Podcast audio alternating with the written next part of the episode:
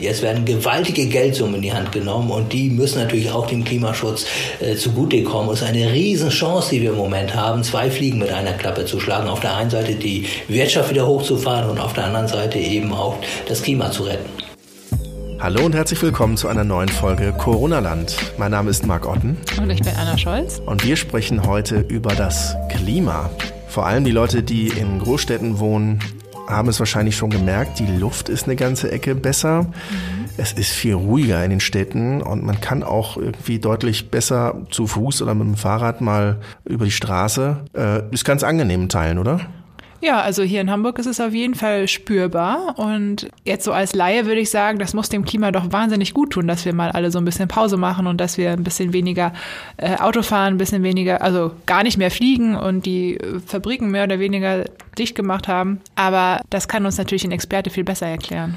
Genau, wir wollen das natürlich nicht nur von Klimalaien wie uns einordnen lassen, sondern haben uns Verstärkung geholt und sprechen deshalb heute mit dem renommierten Klimaforscher Mujib Latif, der am Helmholtz-Zentrum für Ozeanforschung in Kiel arbeitet. Und ich habe so ein bisschen den Verdacht, dass Herr Latif uns sagen wird, dass so sieben Wochen mal ein bisschen Piano machen das Klima jetzt noch nicht wahnsinnig doll gerettet hat. Aber wer weiß, wir hören mal rein Relativ, dann fangen wir mal ganz einfach an. Ähm, wie geht es dem Klima gerade? Na, dem Klima geht es unverändert. Es ist nach wie vor ziemlich krank und äh, die aktuelle Corona-Situation, äh, die hat praktisch keinen Einfluss aufs Klima. Interessant. Also man hört und liest ja dann doch an einigen Stellen mal von wegen saubere Luft und die Natur holt sich die, die Erde zurück, dass Sie sagen, das hat überhaupt keine Auswirkungen. Nein, also man muss schon unterscheiden äh, zwischen Luftqualität, Wasserqualität und Klima. Natürlich die Luftqualität, äh, die wird jetzt besser, weil wir weniger Dreck ausstoßen. Äh, auch die Wasserqualität wird besser. Man kennt ja die Bilder aus Venedig, wo man auf einmal die Fische in den Kanälen sieht. Aber das Klima hat vor allen Dingen mit dem Ausstoß von CO2 zu tun. Und für das Klima entscheidend ist jetzt nicht der aktuelle Ausstoß von CO2, sondern das, was wir über die Jahrzehnte in die Atmosphäre geblasen haben. Und das meiste davon, das ist eben immer noch in der Luft und das äh, sorgt eben dafür, dass die Erderwärmung äh, weiter anhalten wird. Äh, und wir reden jetzt im Moment vielleicht, erste vorsichtige Schätzungen sagen 8% Reduktion des weltweiten CO2-Ausstoßes für 2020. Äh, das äh, ist natürlich nicht wenig, aber um Ihnen mal einen Eindruck davon zu geben, geben, was wir eigentlich schaffen müssten bis 2050. Wir müssten diese 8% jedes Jahr schaffen. Das heißt, 2021 müssten wir auch wieder 8% gegenüber 2020 schaffen und so weiter. Nur dann werden wir die Ziele des Pariser Klimaabkommens einhalten können. Also die 8% im kommenden Jahr müssten nochmal on top zu diesen kommen? Also es müssten wären dann quasi 16 Mhm. Genau, das so ist es. Also jedes Jahr müssten wir um acht Prozent senken. Und das zeigt einfach, äh, was für eine riesen Herausforderung es ist, wirklich äh, das zu erreichen, was im Pariser Klimavertrag drinsteht, nämlich die Erderwärmung auf deutlich unter zwei Grad oder sogar auf 1,5 Grad gegenüber der vorindustriellen Zeit zu reduzieren. Eine einmalige Reduktion wie jetzt um acht Prozent, vielleicht 2020, hat praktisch keinen Einfluss, sondern wir müssen spätestens 20 2050 bei Null ankommen, was, der CO2 was den CO2-Ausstoß anbelangt. Wenn Sie sagen, nach ersten Schätzungen sind wir jetzt für dieses Jahr äh, vermutlich bei 8% CO2-Reduktion. Im kommenden Jahr müsste das Doppelte nochmal runter, also müsste das nochmal runter. Diese 8%, die wir jetzt erreichen, schaffen wir ja nur, weil die Wirtschaft mehr oder weniger lahmgelegt ist und fast weltweit. Dann kann man doch vielleicht auch die Frage stellen, ob die Klimaziele nicht aber auch ein bisschen zu ambitioniert gesteckt sind, oder? Ja, natürlich äh, ist das jetzt nicht mehr so einfach zu schaffen. Und das Problem äh, liegt vor allen Dingen darin, äh, dass wir jahrzehntelang nichts getan haben. Also die Wissenschaft warnt ja schon wirklich seit Jahrzehnten. Der erste Bericht des Weltklimarats ist 1990 erschienen und da steht eigentlich schon alles drin. Aber wenn man sich die Entwicklung des weltweiten CO2-Ausstoßes ansieht, dann ist er um ungefähr 60 Prozent gestiegen seit 1990. Das heißt also, all die Klima Klimakonferenzen, all die Ankündigungen, die wir immer wieder von den Politikerinnen und Politikern gehört haben, äh, das waren einfach nur Ankündigungen und äh, wurden dann nicht durch Taten unterfüttert. Und wir haben immer genau das Gegenteil getan von dem, was wir eigentlich hätten tun müssen. Aber wichtig in diesem Zusammenhang ist natürlich, äh, dass es auf den weltweiten Ausstoß ankommt. Denn es ist völlig egal, wo beispielsweise CO2 in die Luft kommt. Es verweilt so lange in der Luft, dass es sich um den Erdball verteilt und deswegen ist es immer global wirksam. Und insofern haben wir zwar in Deutschland äh, den Ausstoß gegenüber 1990 deutlich gesenkt, um weit über 30 Prozent. Äh, wir werden vermutlich jetzt äh, auch die 40 Prozent bis Ende 2020 schaffen. Ja, aber äh, das zeigt nur, dass es geht. Aber die anderen müssen natürlich mitziehen. Das heißt also, wir sitzen buchstäblich hier auf der Erde alle im selben Boot. Sie hatten jetzt schon gesagt, die, die Klimaziele, die deutschen Klimaziele sind jetzt, waren ja eigentlich schon quasi abgeschrieben für dieses Jahr durch die Corona, durch den Corona-Lockdown sind die plötzlich wieder doch in greifbarer Nähe. Wenn ich da mal kurz einhaken ja. darf, äh, die deutschen Klimaziele sind äh, in greifbare Nähe gerückt, nicht nur wegen Corona, sondern schon 2019, weil 2019 ist der CO2-Ausstoß in Deutschland schon sehr stark gesunken um gut 50 Millionen Tonnen. Und die Ursache dafür hat zu tun mit dem europäischen Emissionshandel. Da gibt es ja schon einen Emissionshandel, wo zum Beispiel die Energiewirtschaft auch äh, drin ist. Und der Preis für eine Tonne CO2, der ist deutlich angestiegen auf über 20 Euro pro Tonne. Und das hat dazu geführt, dass letztes Jahr Kohle unrentabler wurde und Gas beispielsweise rentabler. Und das hat uns so einen Schub gegeben, äh, dass auf einmal die 40 Prozent wieder in greifbare Nähe gerückt sind. Und das hätten wir vielleicht sogar geschafft ohne Corona. Können Sie kurz erklären, was der Emissionshandel ist? Ja, der Emissionshandel ist ja ein marktwirtschaftliches äh, Instrument. Jeder, der CO2 ausstößt, äh, der muss dafür auch einen Preis bezahlen.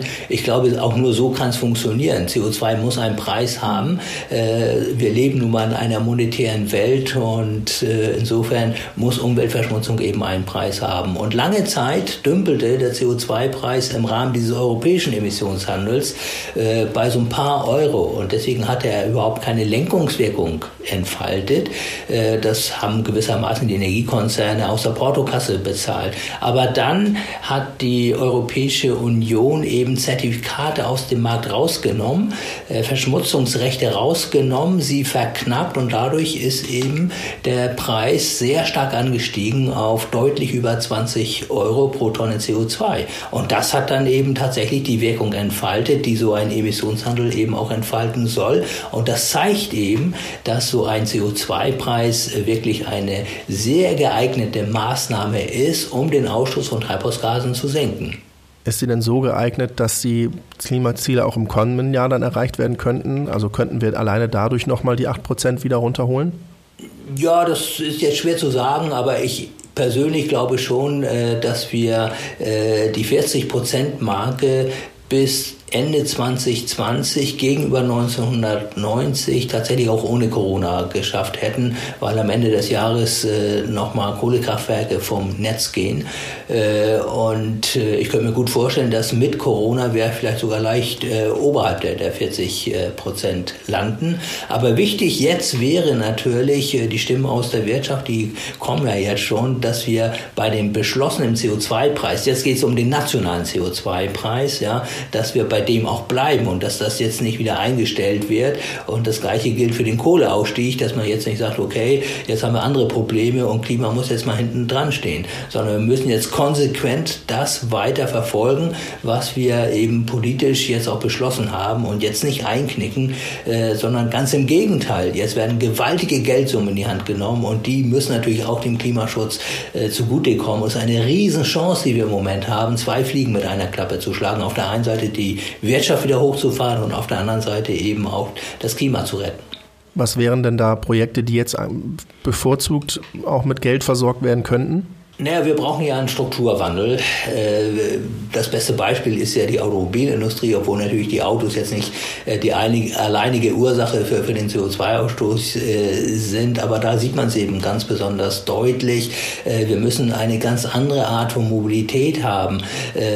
Vielleicht als Übergang die E-Mobilität, aber das heißt eben auch, dass wir einen massiven Ausbau an erneuerbare Energien brauchen, denn am Ende haben wir ja nichts gewonnen, wenn wir Kohle verbrennen verbrennen, um Strom zu erzeugen, sondern wir müssen in den nächsten Jahrzehnten unsere Wirtschaft umbauen in Richtung der erneuerbaren Energien. Und da hakt es ja im Moment. Also der Zubau äh, an Windenergie an Land, der ist ja fast zum Erliegen gekommen. Ja, und wir werden keines der zukünftigen Klimaziele erreichen, wenn wir nicht wirklich wieder in Anführungsstrichen Gas geben beim Ausbau der erneuerbaren Energien und vor allen Dingen, das muss ja Hand in Hand gehen, auch beim Netzausbau, denn diese fluktuierenden An Angebote der erneuerbaren Energien, die müssen ja auch irgendwie gemanagt werden. Sie müssen von einem Ort zum anderen, aber sie müssen natürlich am besten auch dezentral genutzt werden. Und das heißt eben, dass wir viel feinmaschigere Netze haben müssten, auch intelligente Netze und da kommen dann eben erneuerbare Energien, Digitalisierung, künstliche Intelligenz, kommen die alle zusammen.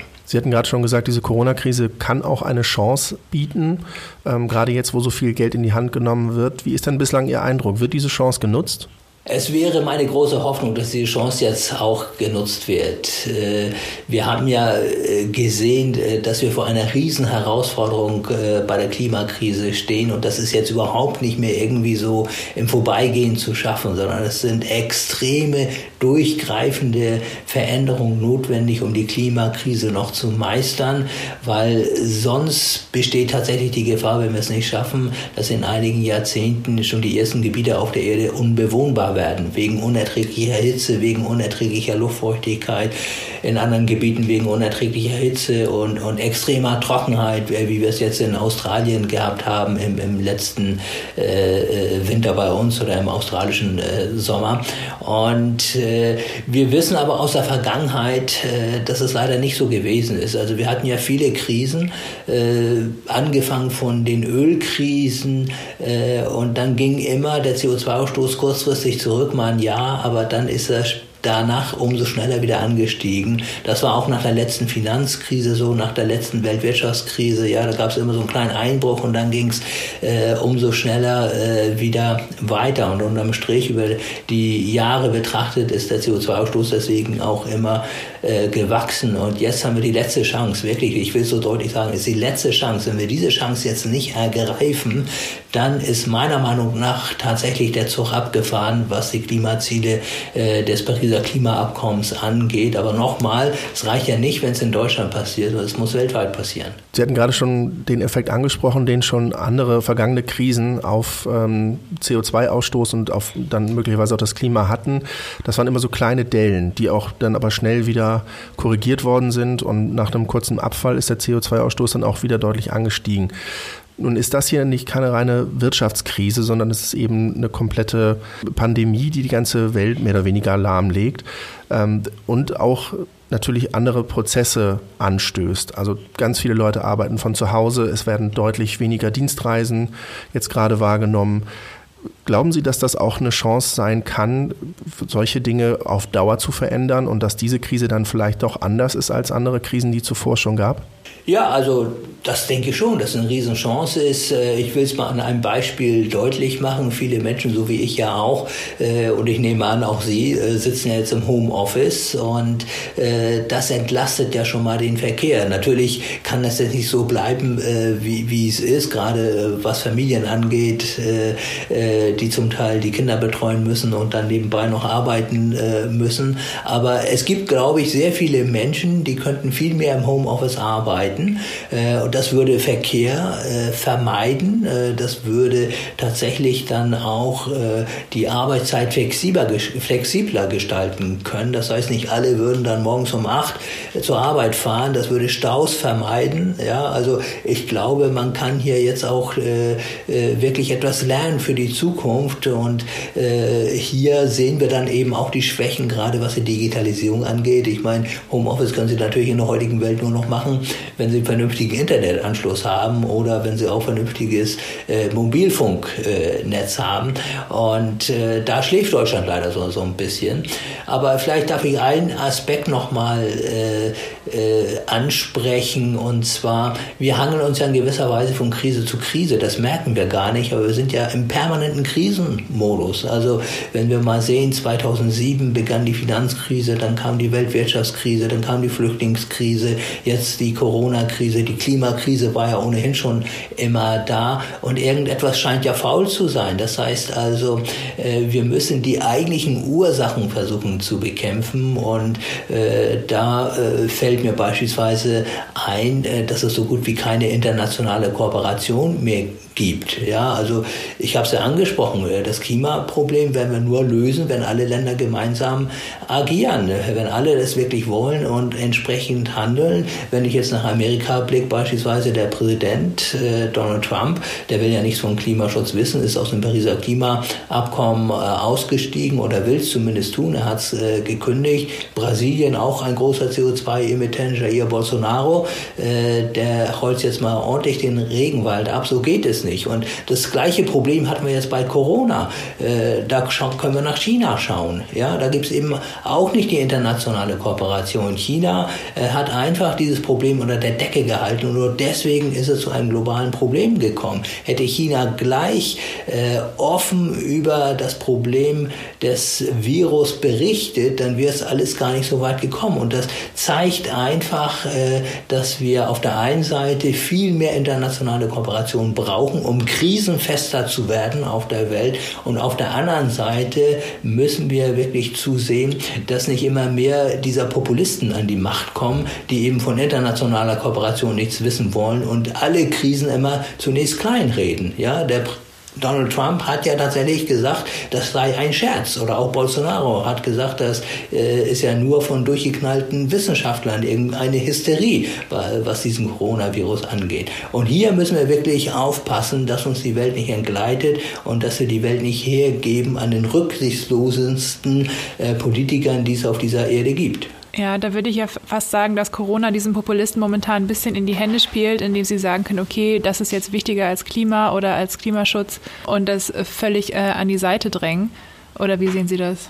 Naja, ich weiß es nicht. Sie werden natürlich auch demaskiert. Äh, wir sehen ja, und man muss jetzt mal gucken, wie die Wahl in Amerika Ende des Jahres im, November ausgeht. Äh, wir sehen ja, äh, welches Land am stärksten betroffen ist. Das sind die USA. Und der Grund, zumindest unter den Wissenschaftlern, ist unumstritten. Es liegt einfach daran, dass Donald Trump viel zu spät reagiert hat, dass er einfach das Problem verharmlost hat, es aussitzen wollte, genauso wie Boris Johnson in, in in England, in Großbritannien. Und äh, ich hoffe inständig, dass diese Leute jetzt endlich mal die Quittung an der Wahlurne bekommen. Äh, denn äh, mehr Demaskierung als im Moment kann es eigentlich gar nicht geben. Also ähm, gerade Trump hat ja ein sehr gutes PR-Team, was immer noch einen Dreh findet. Ja, das stimmt schon. Die sind natürlich äh, geschickt, äh, aber ich glaube, da muss die Gesellschaft insgesamt natürlich äh, auch aufstehen. Auch bei uns in Deutschland. Es ist ja nicht so, dass die Populisten jetzt nur in Amerika oder äh, in, in, Osteuropa zu finden sind oder in Brasilien, sondern die äh, sehen wir ja auch bei uns in Form der AfD. Und auch die AfD äh, hat sich ja gerade zu Beginn der Corona-Krise also, also völlig unsachgemäß verhalten, zumindest Teile. Ja, haben sich immer noch in großen Gruppen getroffen, äh, obwohl es überhaupt nicht mehr angezeigt gewesen ist. Und die gleichen Leute, und das scheint ja irgendwie äh, so ein Muster zu sein, die gleichen Leute sagen, es gibt überhaupt äh, keinen menschengemachten Klimawandel. Ja, äh, das ist in Amerika so, das ist in Brasilien so, das ist bei der AfD so. Das heißt also, diese Populisten, äh, insbesondere wenn sie aus dem rechten Lager kommen, ja, äh, die bestreiten letzten Endes alles äh, nur um irgendwie kurzfristig einen politischen Gewinn zu haben. Und die Ursache dafür hat natürlich zu tun mit Ängsten in der Bevölkerung. Das verstehe ich auch. Ja, es steht ein gewaltiger Strukturwandel an. Jetzt gar nicht mal nur wegen äh, der Klimaveränderung, sondern auch wegen der Digitalisierung beispielsweise.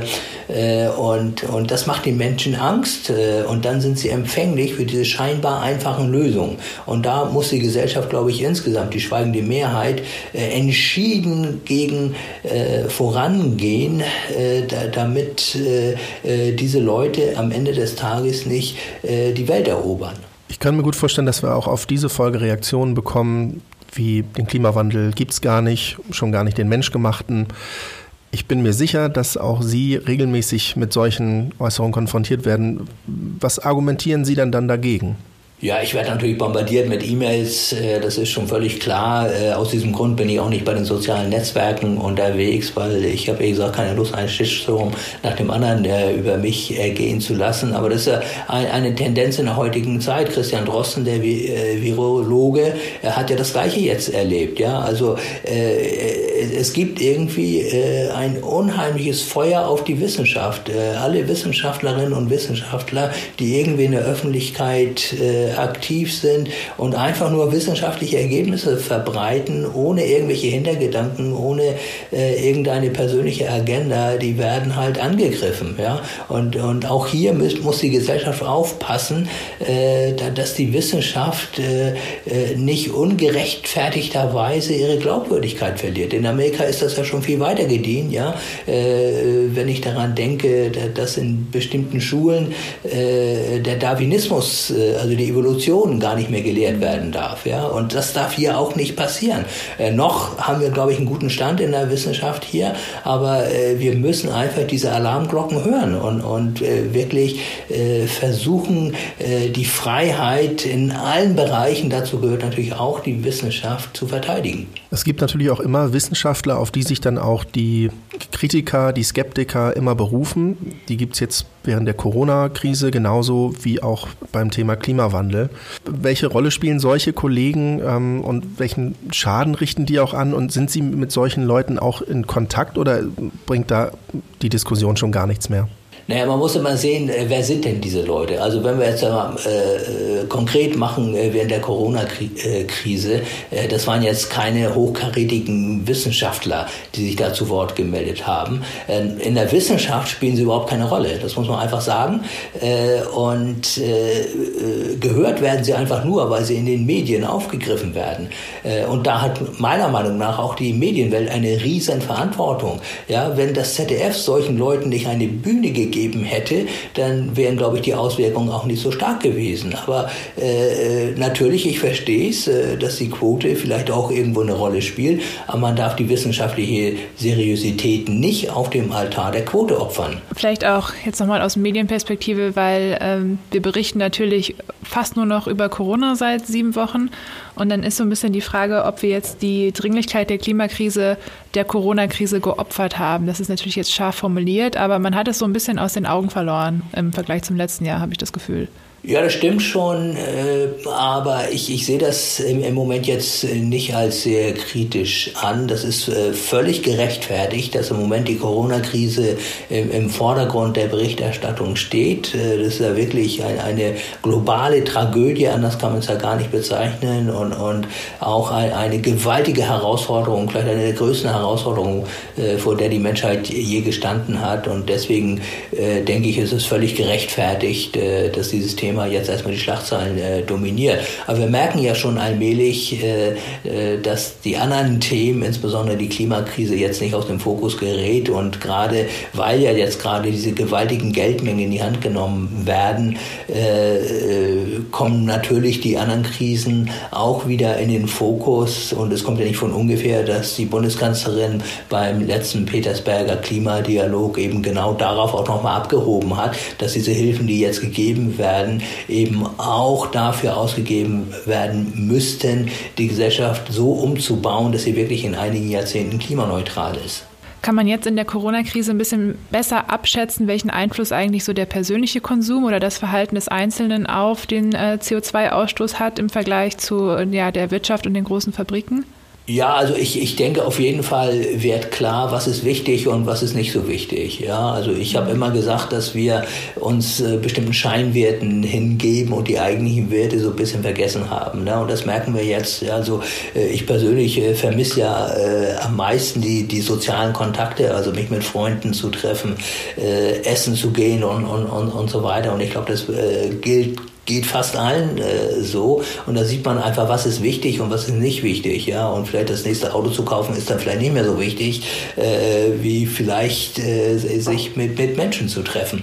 Und, und das gilt für viele Bereiche und deswegen hoffe ich, dass unser Koordinatensystem sich so ein bisschen zurück recht rückt und äh, dass wir dann wirklich sehen, äh, was auch systemrelevant ist. Das hat ja nun gerade die Corona-Krise gezeigt, äh, dass jetzt gerade die äh, Menschen in Pflegeberufen, in den Krankenhäusern, äh, im Gesundheitsbereich, im Pflegebereich, äh, äh die, die äh, Frauen an den Kassierkassen, äh, all das ist ja wirklich systemrelevant und nicht unbedingt jetzt irgendwelche Finanzjongleure, die mit Milliarden da umgehen, gewaltige Boni einsacken für nichts und wieder nichts. Ja? Und, und ich glaube, diese Diskussion müssen wir auch führen, weil sie ist ein Grund dafür, dass die Ungerechtigkeit auf der Welt zunimmt, auch bei uns in Deutschland zunimmt. Und wenn es Ungerechtigkeit gibt, äh, dann kann ich gut verstehen, äh, dass die Menschen sich gar nicht mehr so sehr für Umwelt interessieren oder Klima,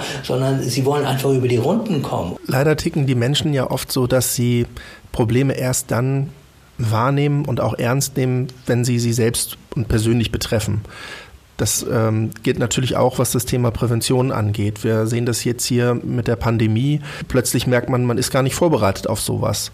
Ähm, es fehlt an, an Masken, es fehlt an Grundausstattung, es fehlt auch an, an Plänen, wie sowas eigentlich abgewickelt werden kann. Dabei gab es solche Gedankenspiele ja schon länger und es gab die Warnung seit, ich glaube, mindestens 2012, wo es hieß, Deutschland ist auf eine Pandemie nicht vorbereitet.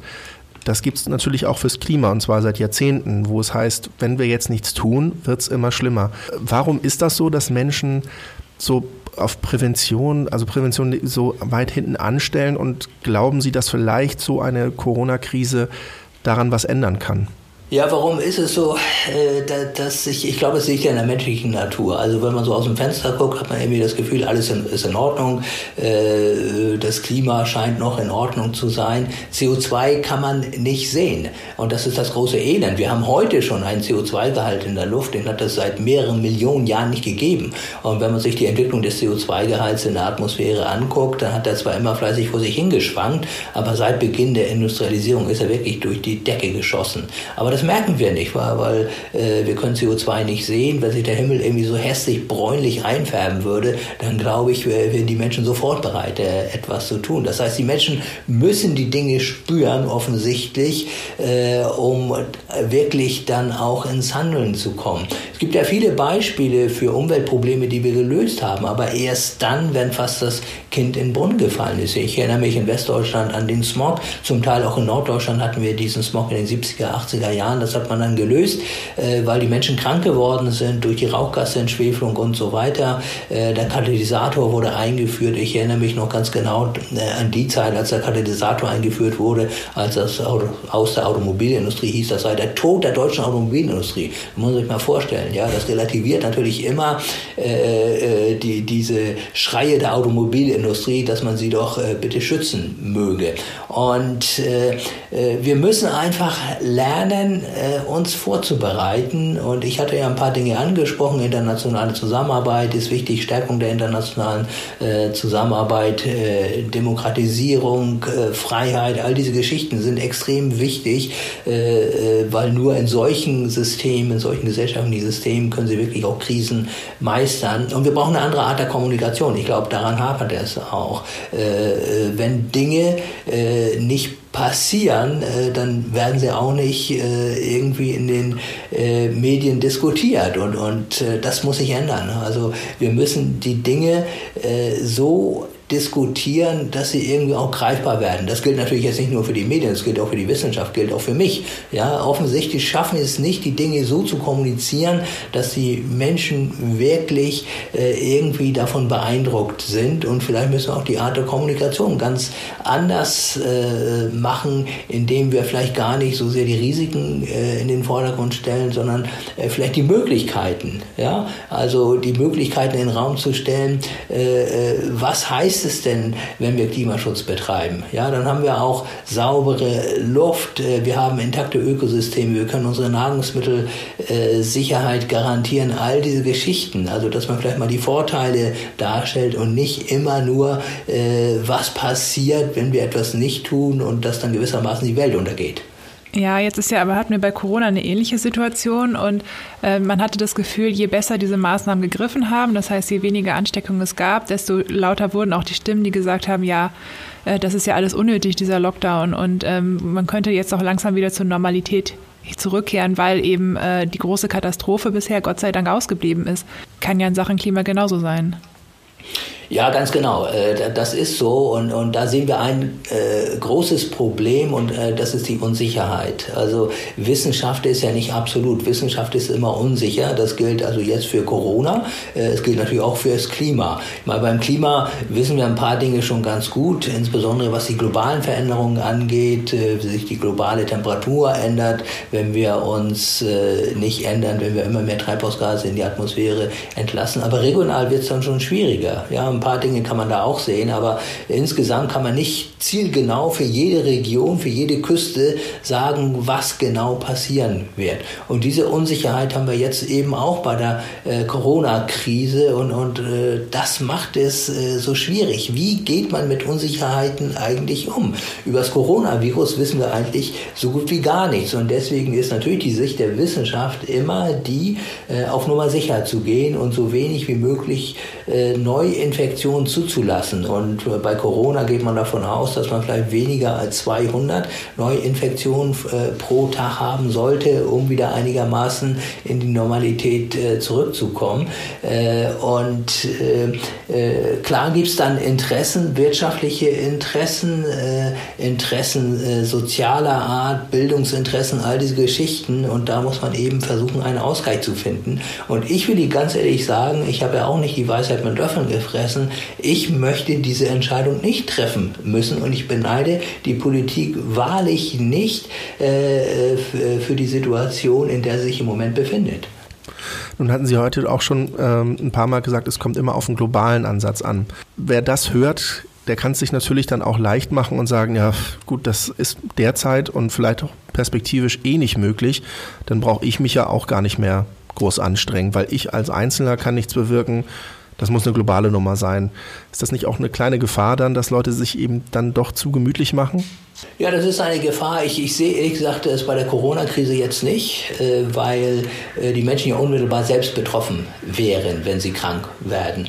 Äh, beim Klima ist es natürlich immer die Gefahr, äh, dass man sagt, ja, Deutschland kann ja so und so nichts machen. Aber dem muss man einfach entgegenhalten, äh, dass auf der einen Seite wir ja auch den Pariser Klimavertrag unterschrieben haben. Das heißt, wir haben uns verpflichtet, unseren CO2-Ausstoß zu senken und das müssen wir auch tun. Ich meine, wir können nicht auf Donald Trump schimpfen, äh, wenn er versucht, aus dem Klimavertrag auszusteigen oder ihn gekündigt hat und auf der anderen Seite dann unsere eigenen Verpflichtungen nicht erfüllen. Das heißt also, wir sind vertraglich gebunden und äh, deswegen muss Deutschland etwas tun. Und das Zweite, was wichtig in diesem Zusammenhang ist, ist die Tatsache, äh, dass wir ja zeigen können, und das haben wir ja zum Teil auch gezeigt, dass es ja möglich ist, den CO2-Ausstoß zu senken, ohne dass jetzt irgendwie hier die Lichter ausgehen oder dass wir äh, wirtschaftlich bankrott gehen. Ja?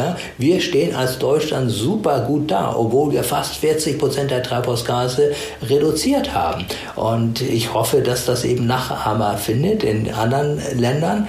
Und äh, am Ende des Tages, das haben wir auch nicht vergessen, und sagen einfach, alle äh, Wirtschaftseliten auch, äh, wir haben es gerade in Davos äh, beim letzten Weltwirtschaftsforum ja auch gesehen, der Klimawandel ist eine riesen Bedrohung, auch für die Weltwirtschaft. Und, wir müssen einfach sehen, dass wir einen ungebremsten Klimawandel vermeiden, weil sonst drohen eben nicht nur Veränderungen im Klima, in der Umwelt, sondern dann drohen Veränderungen in der Weltwirtschaft, eine weltweite Rezession, Flüchtlings Ströme biblischen Ausmaßes, eine Veränderung der Sicherheitslage auf der Welt. Das heißt also, die Welt würde ins Chaos stürzen und das kann es nicht sein. Und der letzte Punkt, der wichtig ist, nur derjenige, das Land, äh, das sich jetzt den neuen Technologien öffnet, das ganz vorne auf der Lokomotive sitzt, das wird auch in der Zukunft ökonomisch vorne sein. Auf welchem Waggon oder wo, auf welchem Teil der Lokomotive sitzen wir denn derzeit? Naja, wir sitzen schon ziemlich weit vorne. Also Deutschland hätte sehr viel mehr machen können, das will ich äh, deutlich sagen. Aber trotzdem äh, sind wir ja immer noch bei den Guten. Äh, ich sagte ja, wir haben ja schon fast 40 Prozent reduziert gegenüber 1990. Und das muss man ja immer vergleichen äh, mit dem weltweiten Ausstoß, der um 60 Prozent gestiegen ist. Ja, das heißt also, äh, wir können schon etwas darauf einbilden. Ein Punkt ist in diesem Zusammenhang ganz besonders wichtig. Äh, der oftmals vergessen wird, jenseits der nackten Zahlen. Deutschland hat die erneuerbaren Energien bezahlbar gemacht durch das Erneuerbare Energiengesetz. Und deswegen boomen sie jetzt weltweit äh, in allen Ländern der Welt. Und äh, das ist das Verdienst Deutschlands. das wird man Deutschland auch nicht mehr nehmen können, dieses Verdienst. Und meine große Hoffnung wäre ja, wenn dann irgendwie 2050, 2060 tatsächlich der CO2-Ausstoß weltweit auf Null gesunken ist und dass man dann retrospektiv sagen würde, ja, der äh, Anstoß dazu, der kam aus, aus Deutschland, weil Deutschland hat einfach couragiert die erneuerbaren Energien gefördert. Dann äh, zum Abschluss vielleicht noch eine Frage. Sie haben gesagt, äh, dass diese Corona-Krise für uns die Möglichkeit bietet, einmal zu überlegen, wie wir eigentlich wirklich leben wollen in Zukunft. Wie möchten Sie denn leben? In was für einer Gesellschaft möchten Sie denn leben nach dieser Krise? Also für mich stehen zwei Dinge an vorderster Stelle. Das eine ist Freiheit. Äh, wir sehen ja gerade äh, beispielsweise in Ungarn, äh, dass die Corona-Krise jetzt auch genutzt wird, um die Demokratie abzuschaffen. Und das zweite Punkt ist Gerechtigkeit. Also eine Gesellschaft funktioniert nur, wenn sie ihr auch gerecht zugeht. Und das hat natürlich auch mit dem Wirtschaftssystem zu tun, mit den neoliberalen Tendenzen. Und wir müssen wegkommen von diesem Marktradikalismus hin hin zu einer Wirtschaft, die wirklich mehr äh, wieder den Menschen dient. Ein Thema, was wir jetzt gar nicht besprochen haben, ist äh, die sehr präsente, äh, die momentan sehr präsente Automobilindustrie in Deutschland, äh, die eine sehr starke Lobby hat und, und momentan fordert, doch gerettet zu werden oder Hilfe zu bekommen, in Form von einer neuen Abwrackprämie.